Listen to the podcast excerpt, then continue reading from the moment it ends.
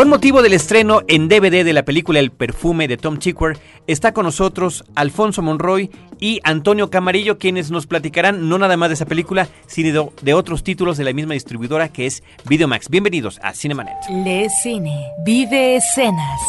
La mejor apreciación de la pantalla grande en Cinemanet. Carlos del Río y Roberto Ortiz al micrófono. Bienvenidos.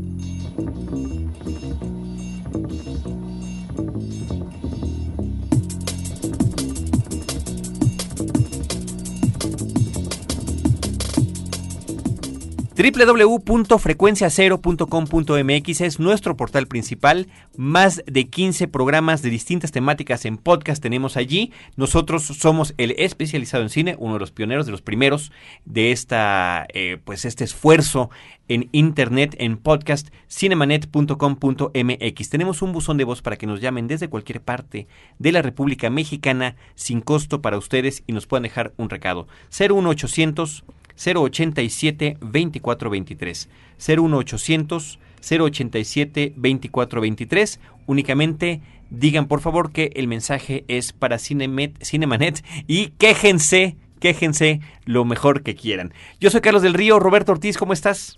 Pues muy bien por este programa en donde vamos a remitirnos a videos, películas que ya se proyectaron en la pantalla grande, pero que ahora el público tiene oportunidad, si no la vio en pantalla grande, de verla en video y de checar una serie eh, de datos. El cine hay que volverlo a ver y solamente en la comodidad de la casa, a través del video, es como podemos seguir el disfrute de estas cintas. El pretexto es la película El perfume, pero el disfrute será el poder reencontrarnos con amigos que eh, con quienes, bueno, ya teníamos una relación de antaño, pero que en este formato de Cinemanet no habíamos tenido la oportunidad de platicar con él. En este caso se trata de Alfonso Monroy, él es gerente de marca de Videomax y, eh, híjoles, imagínate que la última vez que, que tuvimos promoción en algún otro espacio eran en VHS. Ya te puedo decir que hemos avanzado seis años en la historia y que al final estamos viendo yo creo que el, principio del entretenimiento digital y el DVD yo creo que es la primera faceta de lo que está por venir, ¿no? Yo creo que el VHS cumplió un ciclo y el DVD estamos todavía apenas viendo como el inicio y en fin, también yo creo que habrá espacio para platicar de nuevas tecnologías, que es algo que a todos también nos atrae mucho. Por supuesto, muchísimas gracias por acompañarnos. Alfonso Monroy además es cinéfilo, bueno, es comunicador, es eh, cinéfilo de Hueso Colorado y nos hizo una lista de 10 películas del catálogo de Videomax, que Así son es. todas ellas muy interesantes. Una de ellas es una de las películas que pusimos Roberto y yo como de nuestras favoritas del año pasado y otras de ellas son favoritas de todos los tiempos, imposible, películas de culto. Eh, también está Antonio Camarillo, un personaje recurrente recurrentemente invitado en nuestra versión de podcast, cinéfilo de lo fantástico principalmente, pero en general también cineasta en ciernes, trabajando en un guion actualmente y colaborador de la revista Cine Premier. Antonio, ¿cómo estás? Muy bien, eh, Carlos, ¿cómo estás tú? Buenas noches. Hola Roberto, hola Alfonso, hola a nuestros amigos que nos escuchan. Agradezco, como siempre, mucho la invitación. No, hombre, al contrario, gracias por estar en este espacio, gracias por el esfuerzo de llegar a la cabina de Cinemanet. Siempre, esto es un secreto para el público, pero tiene un, tiene un encanto especial poder... Tiene un truco. tiene un truco, ¿verdad? poder estar, poder estar en este espacio. Y yo, y yo añadiría a lo que dijiste, buenas noches, buenos días o buenas tardes, dependiendo del momento. Resto del mundo. En el, exactamente, en el que nos estén escuchando. Eh, Alfonso, si gustas, pues danos unos generales de cómo ha avanzado la distribución en Videomax de eh, sus películas en el formato de DVD, de DVD, como le queramos llamar, porque pues ciertamente eh, han ha habido bastantes cambios a lo largo de estos últimos sí, años, ¿no? Yo te puedo platicar, digo, para tampoco aburrirlos aquí con lecciones de historia. El primer DVD que se hizo en Videomax es la película de Traffic, es una gran película, de entrada también. Empezamos con el pie derecho, ¿no? En el 2001, de hecho. Fue el primero. Yo estuve, de hecho, trabajando en eso. Te puedo decir que fue algo, pues, bastante divertido para todo el mundo porque realmente no sabíamos, ¿no? Como saben, somos una empresa mexicana uh -huh. que hacemos todo, todos los procesos este, aquí, ¿no? Todo, obviamente, se lleva a cabo en, en, en, en México y, pues sí, evidentemente implicó un reto, ¿no? Te puedo decir que a la fecha tenemos más de 3.000 títulos este, publicados, que tenemos obviamente todo muy yo que dividido, de, ahora sí que a veces más como en, en, nuestro inconsciente, pero también allá afuera tenemos una colección de cine mexicano muy extensa, tenemos también lo que un cine de culto, yo creo que ya, ya comprobado que vamos a platicar más adelante, tenemos también este, películas infantiles también bastante exitosas, tenemos este, series también, en fin, estamos nosotros obviamente en, en todo el espectro de, de, lo que es el entretenimiento, ¿no? Series de televisión. Este, estamos, sí, tenemos una serie, en concreto es, se llama Wings Club, que yo creo que hay fanáticos por ahí y la han convertido en algo muy importante. Tenemos toda la, la, la primera temporada en DVD, tenemos ahorita tres volúmenes afuera. Es una serie infantil que te puedo decir que está a la par de, de cualquiera en todo el mercado, ¿no? A mí la verdad, Carlos, siempre me ha parecido bien atractivo todo el, el abanico de opciones que, que Videomax eh, ofrece a nosotros los cinéfilos de Hueso Colorado, ¿no? Tienen, la verdad, una oferta muy rica, muy variada, creo yo. Tienen eh, eh, un, un, eh, una gama muy amplia. En un extremo tienes, eh, como ya mencionaba Alfonso, el cine de arte, el cine de culto, eh, ese cine más interesante, más Un arriesgado. cine, además, casi siempre le atinan con, con películas de nominaciones al Oscar, ¿no? Hemos... Ha habido una racha importante. Allí de entrada, bueno, traen las películas de Woody Allen, que eso ya es un plus importantísimo. Y lo digo desde Distrimax, ¿no? Desde la corrida comercial en cine Así y después es. En lo que tiene que ver con Videomax en su caída en DVD. No, definitivamente. Y bueno, y de ahí para el real, ¿no? Tienes este tienes muchísimo cine del cine directo a video que, que bueno, pues tiene su fama y también tiene sus pequeñas joyas, Son ¿no? unas joyas, Ahí he visto este mucho cine de horror que no encontrarías en otros lados, ¿no? Este es el último reducto de las películas de Jean-Claude Van Damme que ya en ningún otro lado lo puedes ver. Este tienen tienen la distribución en México de las películas, si no me equivoco, Alfonso, de New Line Cinema. Así es un contrato para América Latina y obviamente en, en, México tenemos la representación y pues sí, finalmente tenemos ese estudio y digo, me estoy ya adelantando como seis meses, pero tenemos la película de The Golden Compass que te puedo asegurar que va a revolucionar las trilogías como lo hizo El Señor de los Anillos. Bueno, pues ahí hay, hay cosas bien interesantes y bueno, tío, tú, tú, tú, tú, dime, ¿no? Este tienen eh, una colección de cine mexicano de la época de oro, tienen varias joyas, podríamos llamarle, del cine mexicano los, de los años 70 y 80, todo el cine de ficheras y Tenemos todas las bastantes. películas. Tienen bastantes, e incluso al, al, no quiero decir al final porque sería un prejuicio de mi parte, pero hasta su línea de cine erótico tienen unas películas por ahí, la verdad, muy interesantes. Pues yo creo que había que echarle un vistazo a todos, a todas una de ellas, ¿no? A cada uno de estos temas que nos estás platicando. Alfonso, ¿por qué no arrancamos con el, el perfume? Que además, eh, además digo, al adelanto al público que eh, arrancamos también, retomamos con Videomax la cuestión de las promociones en DVD. Vamos a tener trivias para que se puedan llevar esta película en DVD, esta película de estreno, si nos escriben a promociones arroba cinemanet.com.mx. Bien. Yo te quiero, bueno, obviamente digo, la película tiene el antecedente directo del libro, como sabes, creo que es una lectura obligada en muchas partes de esta república. La verdad yo confieso, no leí nunca el libro, eh, no, no me tocó a mí, yo creo que soy de una generación perdida porque no, nunca me lo obligaron a leer en la porque escuela. Porque fue un bestseller. Yo en su momento así tremen, tremebundo, ¿no? Exacto. Mira, yo, yo debo decir, eh, eh, Alfonso y yo nos conocemos desde la universidad. Siento que lo que sucede es que tendrían que habernos la dejado leer en la prepa y por eso no, no perdimos no lo la leímos. Ola. Exacto. Pero te puedo decir que es una película que eh, tiene como muchos contrastes, ¿no? Me gustaría empezarme, eh, obviamente, a referir. El hecho es una producción alemana española. Es una película que cuenta también con elenco en parte americano, en fin, es una mezcla ahí de, de, de cosas que creo que logran un, un, mosaico muy interesante, ¿no? Realmente la adaptación es trabajo, en mi opinión, muy, muy decoroso, es un trabajo que realmente ganó este la, el reconocimiento de todos los fanáticos del libro al ver una película bien ejecutada. Es que sobre todo habla tratándose de un tema en el que la, descripción de los aromas, de este sentido del olfato eh, superdotado del personaje principal, le, le, parecía a todo el mundo que era absolutamente eh, intraducible al cine, ¿no? Cómo se iba a poder trasladar estas sensaciones y lo platicamos Roberto y yo en su momento cuando la película estuvo en su corrida comercial, creo que la libraron de una manera eh, sin duda estupenda. Tom Tickwer, el director, eh, bueno, de Corre Lola Corre, ¿no? Que es otra cinta importante que tiene en su filmografía, logra logra transmitirlos bien de esa manera y retoma otro elemento muy elemental que es el de cuando se hace una adaptación de un libro, que es la voz en off, ¿no? La narración.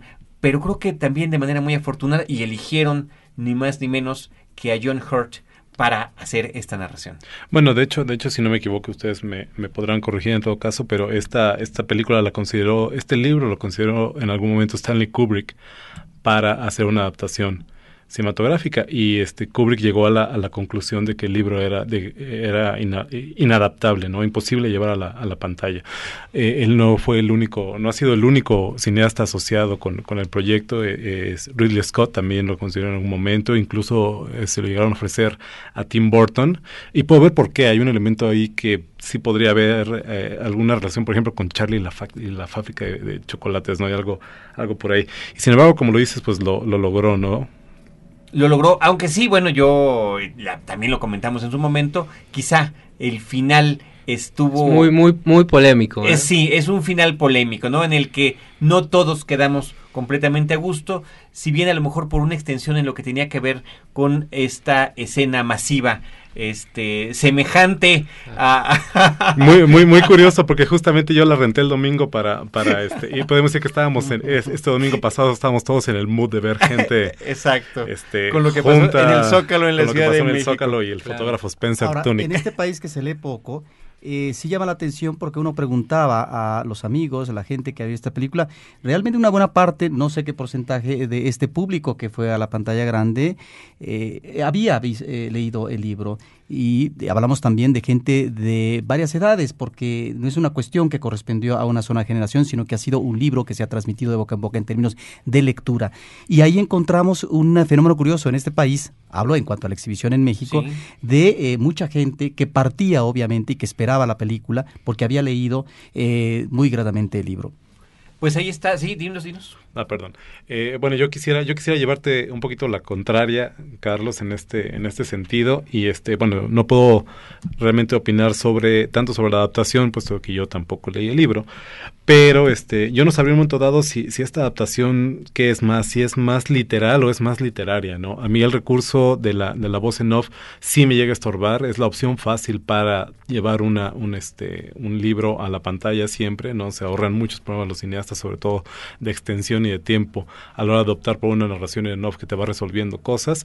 Y, a pesar de no haber leído, repito, el libro, yo sí llego a sentir en algunos momentos que, que, la, que la película le mete velocidad, ¿no? Que, que, resume cosas, que, que este... Sí, finalmente te lo comentaba como eso, como un recurso básico que se, que se emplea, pero en este caso lo combina con el lenguaje visual y auditivo, porque justamente a través de ciertas imágenes es como nos va transmitiendo la sensación de los aromas ju- junto con la descripción de la voz en off. Ahora, el asunto de la voz en off es muy interesante porque está en la primera, si dividimos la película en tres partes, está en la primera parte de la película, desaparece Durante la segunda... ¿de desaparece en el desarrollo central y reaparece en el epílogo. Ahora, otro, otro problema que tendría yo con la película es que yo no estoy seguro el, el personaje eh, principal qué tan atractivo es como antihéroe eh, para, para, digo, no es un Hannibal Lecter que resulta un personaje fascinante, no es este otro tipo de antihéroes que, que, se ganan al público desde su primera aparición en pantalla, ¿no? Yo siento que, que en este caso sí es difícil simpatizar con un personaje que, que le apuesta un poco a la lástima para, para, para que simpatices con su, con su causa y de ahí en adelante eh, te limita a ser un poco nada más el, el, el testigo de sus, no diré atroces crímenes, porque hasta eso la película, supongo como libro, eh, logra ser eh, poética y romántica, ¿no? Eh, y eso creo que da mucho algo, algo que básicamente es una historia de nota roja, ¿no? Pero más allá de eso, a mí el personaje la verdad no, no me vende una película completa, ¿no? Perdón, yo nada más quería, digo, un poco retomar esa idea de- del personaje principal que también yo creo que resulta poco más polémico que, que el final, ¿no? Ese personaje principal, mucha gente de entrada, digo, yo, yo lo confieso, es un actor pues, desconocido. Sí, Es que un es una, de las apuestas del, del director. Yo creo que eh, el, el- el hecho mismo de que se haya elegido a, a alguien como él no fue accidente. Yo creo que de entrada la idea, como comenta un poco Antonio, es realmente que la gente entre en una dinámica sobre el olfato, sobre los sentidos, sobre una experiencia sensorial. Incluso él es como un simple portador de algo más, ¿no? Él, lo que él tiene encima es algo muy grande, ¿no? A mí, a mí para referirme, me, gusta mucho una parte, ¿no? Cuando él dice, yo no tengo un olor. Esta era una persona sin identidad, ¿no? Era una persona que buscaba el reconocimiento, que buscaba el decirle al mundo existo. Yo creo que eh, eh, ahí sí, tal vez no estoy tan de acuerdo con Antonio, logra hacer un gran trabajo él, porque al final es eso, es alguien un poco anónimo, pero todo ese enfoque que, que tiene, yo creo que sí te lo plasma muy bien, ¿no? Aunque como dice, es un personaje que al final causará lástima o no, no y, lo- y que no sé si necesariamente sea el tipo, poniendo el ejemplo, retomando el ejemplo de Hannibal Lecter, que te tenga que caer bien, ¿no? Así es.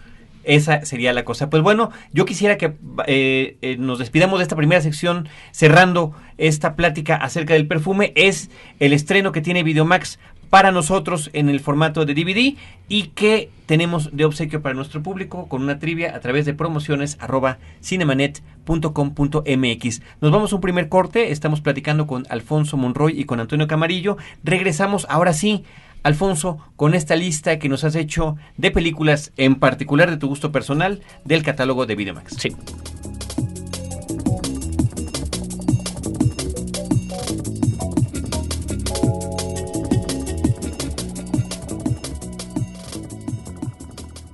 Ahora, diseñar y hospedar su página web será cosa de niños. En tan solo cinco pasos, hágalo usted mismo sin ser un experto en Internet. Ingrese a suempresa.com y active ahora mismo su plan. Suempresa.com, líder de web hosting en México.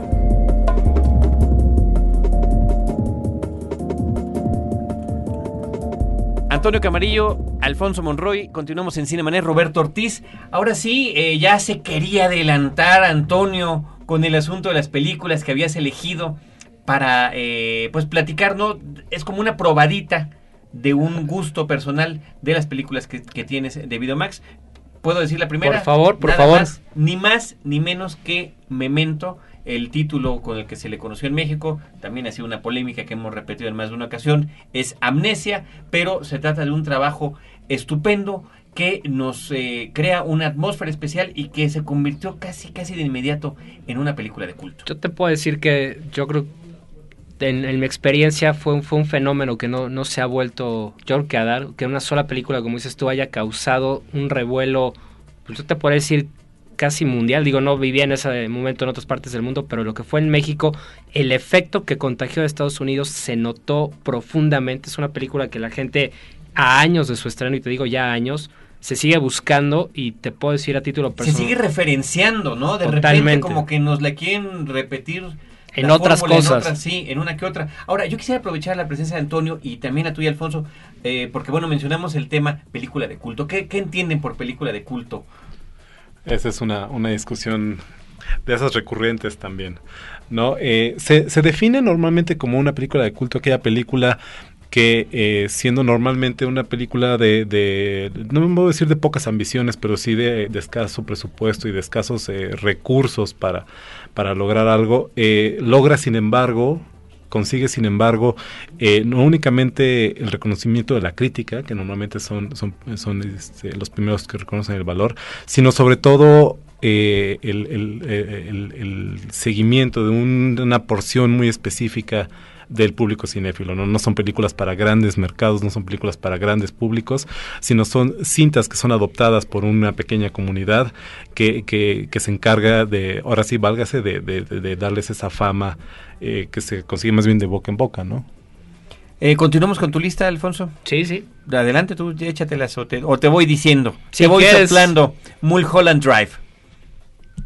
Sin lugar a dudas, el trabajo que consolida la carrera de David Lynch a nivel, yo creo que comercial para el resto de toda esa gente que, habla un poco Antonio. Es una película que si bien permanece en, esa inaccesibilidad que le ha gustado siempre a Lynch proyectar, logró el reconocimiento de la crítica. Eso fue muy importante, yo creo que para él como creador. El reconocimiento en Cannes, el reconocimiento de, de sus actrices, como fue en el caso de Naomi Watts, que bueno, sí fue un trabajo que creo que a ella en, en lo personal le significó un antes y después el haber trabajado con él. La puso en el mapa de alguna manera, ¿no? Yo siento que sí. Y mira, es un gran ejemplo eh, el cine de Lynch de lo que estaba yo platicando hace un momento, ¿no? Este, las películas de Lynch estamos todos de acuerdo, no, no están dirigidas a un, a un mercado amplio, eh, son conocidas de hecho por no demasiada gente y sin embargo hay un grupo de seguidores de Lynch que podríamos platicar de la experiencia del, del estreno en Fico hace unos meses de, de, De Inland. Empire, donde la sala a las 11 de la noche se llenó, yo no sé cómo, de la nada salieron decenas y decenas de 300 personas, que personas. llenaron una, una sala, ¿no? Pues ahí está un ejemplo más de este eh, catálogo que están manejando. Y una película que además se vuelve fascinante, porque eh, para una serie de espectadores eh, puede confundir, puede crear interrogantes a propósito de cuál es la lógica que se lleva de las situaciones y de los personajes. Creo que estamos ante situaciones propias del mundo onírico que creo que desarrolla de manera muy conveniente Lynch en esta película. ¿Cuál es el título en español, Alfonso? Sueños, misterios y secretos. Sueños, misterios y secretos. Son esos títulos que de esas traducciones que de repente no no se nos quedan pegadas, Y ¿no? que sin embargo es muy precisa, ¿no? Estoy de acuerdo con Roberto. Son eh, de- descriptivas, ¿no? Exacto, yo, yo estoy muy de acuerdo con lo que acaba de decir Roberto. Para mí, si algo ha conseguido, aparte de muchas cosas, David Lynch, es, es traducir literalmente el mundo onírico a la pantalla. Match Point. Match Point es otra película que, bueno, te- insisto, lo reiteramos hace rato, Roberto y yo la mencionamos como de nuestras películas favoritas del 2006, del año pasado, que ya, también ya está ahora en DVD. Está, te, lo aseguro, en mi lista, sin, sin duda. Y yo creo que en la lista de cualquier cinéfilo esa película va a rankear muy alto. Yo creo que para, para mí a nivel personal fue una sorpresa tremenda que un director como Woody Allen tuviera todavía algo tan importante que decir. ¿Pensabas que ya no se recuperaba? Yo pensaba que ya no iba a ser más que películas casi casi como de slap comedy y de pastelazos. Yo creo que tristemente si no hace algo va a acabar haciéndolo, pero en esta película rompió los esquemas de una forma, yo creo que pocas veces también visto en el cine que un director no sé si se le llame un regreso porque ya lo siguiente es lo mismo, pero esa película es atípica en él y realmente el mensaje y las actuaciones de sus protagonistas son invaluables y bueno, Scarlett Johansson Es ¿Qué una podemos- diosa. No, pues, sí, no, mejor no empecemos a hablar de Scarlett. Diríamos No vamos ahora, a parar. yo diría típica y atípica, ¿no? Porque finalmente, aunque llega a ser una gran sorpresa la película en lo que se refiere al desarrollo de la historia, termina teniendo todos los elementos del cine de Woody Allen y además de tener una referencia en particular hacia eh, crímenes y pecados, ¿no? Sí. Así que... Sus eh, trabajos yo creo que más elaborados, ¿no? Yo por eso es. te decía, yo creo que él va a pasar a la historia como un, como un director muy dividido, ¿no? Hizo varias películas como obras maestras, pero también tiene unas que yo creo que si no hubiera hecho, no hubiera pasado nada y la gente hubiera ahorrado dos horas de su vida, pero yo creo que el tiempo lo juzgará. Irreversible de Gaspar Noé es el director, Gaspar ¿verdad? Noé, Con sí. Mónica Gaspar Noé. Bellucci. Y Vincent Cassel. Pues dinos, dinos, porque Yo te, te puedo decir que esa película, y igual, fue una película que, esa sí te puedo decir, en todo el mundo causó una controversia pocas veces vista, que Gaspar Noé, particularmente por la escena. Por la escena de la violación, claro, te puedo decir que Gaspar Noé está de- definitivamente en la lista de los directores malditos por mucho, es un cineasta que ha dividido opiniones, que ha logrado polarizar, yo creo que la atención de todos los espectadores de una forma realmente pocas, pocas veces vista. Te puedo decir que este trabajo finalmente no es, no es su primero, digo, obviamente los cinéfilos lo, sabrán mejor que yo, venía ya desarrollándose en varias, en varias películas, pero en esta yo creo que logra en particular una atmósfera irrepetible, un momento único. Yo en lo personal te voy a decir, esta película a mí no me gusta, pero considero vital mencionarla. Eso yo creo que es un trabajo que cualquiera persona que realmente le interese el cine más allá de todo lo que estamos como acostumbrados, tiene que conocer, ¿no? Es una película que se puede odiar o se puede amar, ¿no? No hay medias tintas. Yo, yo, yo, yo la amo definitivamente. yo pondría antes de la escena de la violación la escena del extinguidor, que es tal vez lo más fuerte que me ha tocado ver en una película alguna vez. Es, es realmente impresionante. Y fíjate que a diferencia del perfume, por ejemplo, eh, Irreversible es una película que a mí me logra meter en un mundo. Es una película que puedes no únicamente escuchar y ver, sino sentir. ¿no? Ahora, hay directores que tienen sus referentes fílmicos. A veces pueden no, eh, pueden no estar esos referentes, pero sí para el público. En estos momentos que estaban platicando eh, a propósito de una Mónica Bellucci en su esplendor y que se nos vaya, ¿verdad? Fílmicamente en términos de personaje y de esa manera atroz. Me recuerda, eh, por ejemplo, la destrucción de un mito en su momento por parte de Orson Welles en La Dama de Shanghái. Era su esposa esta actriz formidable, hermosísima, uno de los portentos eh, eh, corporales, eh, Rita Hayward, y la destruye en esa escena final con el juego de espejos, ¿no? La mata literalmente. Cómo finalmente el cine se alimenta o nos remite al pasado, a propósito, en el caso de Mónica Bellucci, que es una de las presencias eróticas y de las bellezas más notorias en los últimos años y específicamente del cine italiano, que ahora en esta película termine de esa manera atroz, terrible, fatal, impresionante, porque es una de las escenas eh, más fuertes, más crueles eh, que hayamos visto, más impactantes en los últimos tiempos. Y mira, este, no estamos hablando, ¿no? Lynch, eh, Gaspar Noé, Woody son, Allen. son cineastas que no, no, no tanto, que no, que, no respetan nada, ¿no? Para los cuales nada es sagrado, y yo creo que esos son justamente los cineastas que necesitamos. Little Children, platícanos, ¿cuál es esta película?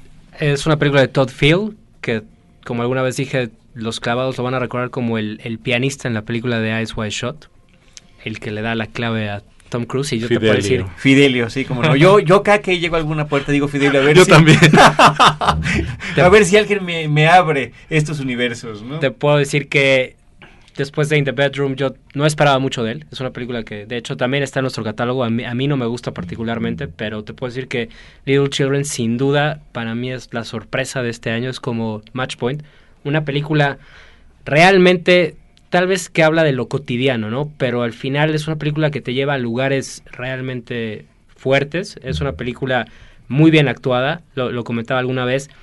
Lo que me llama mucho la atención de esta película es la naturalidad con la que los personajes se meten a este, a este mundo suburbano y empiezan a tocar temas realmente oscuros, realmente un poco tabú, el, personaje este de, digo, no, no quiero contar mucho la película para los que no la hayan visto, sale ya en DVD en, en un mes. Este personaje pues, siniestro que tú ves ahí, este personaje que tiene todo, todo un antecedente enorme, eh, ese, ese juego de Todd Field de enfrentarlo, tienes como, no puedes evitar sentir lástima por él, ¿no? Y eso es muy, muy poderoso de lograr y realmente queda muy claro en esta película, ¿no? Una, una cinta que a mí me remite un poco a American Beauty, de alguna manera, la manera en que, trata de hacer una radiografía del, de la vida suburbana, de las cosas que, que la clase media da por, por sagradas también. y bueno, que a mi opinión no le llega, pero que sin embargo es un, un gran referente en ese sentido. Incluyes, Alfonso, en esta lista de las 10 eh, películas, bueno, además de que está El Perfume, que es con la que iniciamos, dos cintas mexicanas, ¿no? Kilómetro 31 y Sangre. Yo te puedo decir que es la apuesta que, tiene Videomax. Vamos a manejar el cine mexicano en todos sus, sus, espectros. Vamos por todo lo, ahora sí que todo lo que hay. Estamos muy interesados en, una película como puede ser Sangre. Sangre es una película que, yo te puedo decir, la vi al principio no me gustó. Creo que... Eh, tuvo ese recibimiento en Cal muy importante para su directora Mate Escalante, que es un chavo, creo que de mi edad o más chico. Alguien que tuvo esa visión de, plasmar, yo creo que un, acontecimiento aislado y él lo toma como eje para hablar de toda esta yo creo que ya, ni sociedad, yo te podría decir, hablar de, seres totalmente dispersos, seres perdidos, y al final llega a ser un relato muy poderoso, especialmente en, en, ese desenlace, ¿no? No lo quiero contar, pero a mí, cada vez que lo pienso, tiene realmente un poder esa, última escena. Creo que además esta película que ganó como ópera prima en el eh, antepasado Festival Internacional de Cine Contemporáneo de la Ciudad de México, aterriza sobre eh, ciertos ámbitos eh, de los estratos mexicanos, me estoy refiriendo a la clase media mexicana en provincia, y sobre la dificultad en la comunicación de una pareja matrimonial, estos vacíos este tedio en la cotidianidad y por otra parte lo que muy eh, de vez en cuando vemos y que no lo considera el cine es los tiempos muertos en lo que es la vida cotidiana. Creo que es eh, una película como propuesta muy interesante. Es una película difícil. Me llama la atención que una película de este tipo esté en un catálogo eh, en video porque si consideramos Kilómetro 31 es las antípodas es la apuesta a un cine genérico en donde estamos viendo cómo ya un cine mexicano puede también apostar a los efectos especiales efectivos en una eh, película de terror. Yo Por favor. Ajá. te puedo decir que ese es finalmente exacto, la riqueza, ¿no? El, el poderle ofrecer a la gente. El cine mexicano lo vamos a tener desde lo más experimental hasta lo que seguramente quedó consagrado en, la, taquilla, ¿no? Son dos películas, creo que también a nivel de propuestas visuales muy interesantes. Son propuestas que es para decir, el cine mexicano está aquí, lo tenemos, y yo creo que, digo, sin temor a equivocarme, en el futuro vamos a ver más trabajos muy interesantes. Evidentemente, digo, se lo comentaba Antonio que ahorita nos va a comentar algo más. Hay un espectro tan amplio entre esas dos películas que es precisamente donde está la riqueza para el cine en México. Claro, donde, donde empezamos a, sentir y se, se deja notar ya que la oferta del cine mexicano ya no es nada más el cine de Ripstein y el cine de festivales y el cine este críptico y difícil de entender, solo eh, dirigido solo a un, a un segmento del, del público, sino donde se ve que tenemos potencial para hacer eh, no como Hollywood, quisiera yo decir, porque no se trata de, de comparar, pero sí eh, de ofrecer un, un abanico más amplio. Kilómetro 31 y Sangre son películas también que están en este catálogo y en esta lista que nos has traído. Nos quedan dos únicamente. The Host es una de ellas. Bueno, me gustaría, ¿qué puedo decir de Host? De Host tuve la fortuna, gracias a una recomendación de Alfonso en realidad, de verla en pantalla grande en el, en el, en el pasado FICO hace un par de meses. Una película eh, es, es- Es coreana y como único antecedente te quiero decir que recaudó más dinero que el 80% de las películas de Hollywood en Corea, la más taquillera de la historia. Una película muy divertida, definitivamente. eh, la sinopsis es básica, ¿no? Este, una familia perfectamente disfuncional de coreanos muy chistosos se enfrentan a, no voy a decir la invasión porque es un solo ser, pero al ataque de un monstruo terrible, producto aparentemente de la contaminación y de las cosas terribles que le hacemos a nuestro planeta y, y- y que, bueno, para mí la delicia de la cinta estriba en, en esa voluntad anti-Hollywood que, manifiesta, ¿no? Te puedo decir también que algo que llama mucho la atención es la, capacidad de- del cine coreano de, anticipar momentos. Yo digo, en, en su director, digo, ha hecho entrevistas, es alguien que tiene experiencia y anticipó esa película de monstruos sin ser de monstruos y sin caer en lo típico, porque aquí no hay, no hay un, un derroche excesivo de nada. Yo creo que es una película muy precisa que cuidó, de hecho, él personalmente los efectos especiales, que también digo, no, no queremos hablar mucho porque la gente lo tiene que ver para creer. Yo creo que es una película de la que yo les puedo contar mucho, pero verlo, como dice Antonio, en una pantalla grande es algo que no se ve muy frecuentemente. A manera, a manera de tip, eh, y, sin ánimo de quemar la película de los que no la han visto, pero a manera de tip, chequen únicamente la escena en la que el monstruo hace su primera aparición. A mí me parece genial la manera en que está, que está manejada. Y bueno, me refería, hablaba ahorita de la voluntad anti-Hollywood de la cinta. eh, una película donde los protagonistas no son guapos, no son inteligentes, no tienen ni siquiera idea de lo que están haciendo y sin embargo se vuelven completamente entrañables y al final logran de alguna manera lo que se habían propuesto. Finalmente, Alfonso, la última cinta de esta lista es Inland Empire. Yo creo que se nota mi afición a David Lynch. También está obviamente en esta lista con su segundo trabajo. Esta película y The Host, yo creo que van, digo, las vamos a traer este año en DVD. Es que esa, esa es la última pregunta al final para saber más o menos cuáles ya están y cuáles van a salir, ¿verdad? Pero ahorita continúa con Inland. Yo te puedo decir que Inland fue un trabajo muy, muy difícil. Yo creo que de, de entrada para el espectador, porque la película dura como tres horas. De entrada te puedo decir que es algo que no estamos acostumbrados porque es una película hablada en polaco. Yo no sé cuánta gente de aquí ha visto películas polacas. Yo creo que muy pocas debemos haber visto en nuestra vida. Y es una película que realmente se puede considerar como una película polaca. Bueno, Por- tenemos el cine Kieslowski, ¿no? Pero Así, digo, es una película que realmente la parte del cine típico de él es, es muy pequeña en comparación de todo el desarrollo paralelo, ¿no? Es una película, como platicamos con, con Antonio, onírica 100%, es una película de la que uno puede salir realmente inspirado. Es una película perturbadora, yo te lo podré decir. Y a mí me atrae mucho el aspecto de que el propio Lynch con esta película rompe muchos esquemas. Ahorita voy a dejar que, Antonio también platique de, de ese sentido. Y empezando el que, el que a mí me, me parece como muy, muy extraño y muy de él que hiciera el, el esquema de la distribución. Esta película la distribuyó, te puedo decir, casi él mismo en todas las salas en Estados Unidos. Perturbadora, perturbadora, eh, en efecto, como podríamos decir, toda la obra de David Lynch y donde definitivamente rompe esquemas, ¿no? A mí particularmente me llama la atención eh, esta voluntad de ir con los tiempos de alguna manera, el trabajo que hace, el, el uso que hace del cine en video, de, en un formato casi universalmente despreciado todavía por los, por los cineastas, ¿no? Eh, no se trata de grabar en video de alta definición, sino simplemente en formato mini DV, se aprecia en la película eh, la calidad, dista mucho de, de las fotografías eh, precisas y preciosistas de otros filmes de Lynch, y sin embargo es, es, una herramienta más, es un color más en su paleta para meterte a este mundo perturbador, onírico, subversivo en todos los sentidos.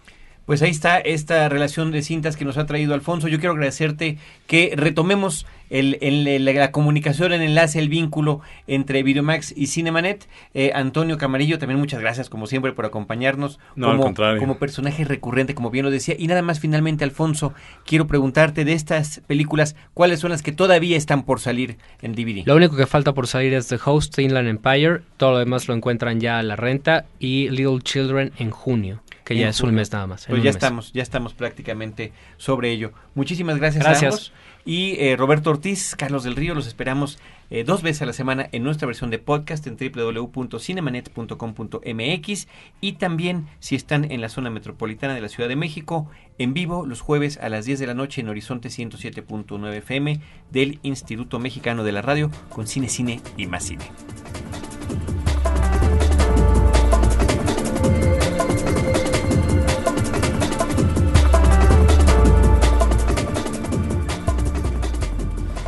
Los créditos ya están corriendo.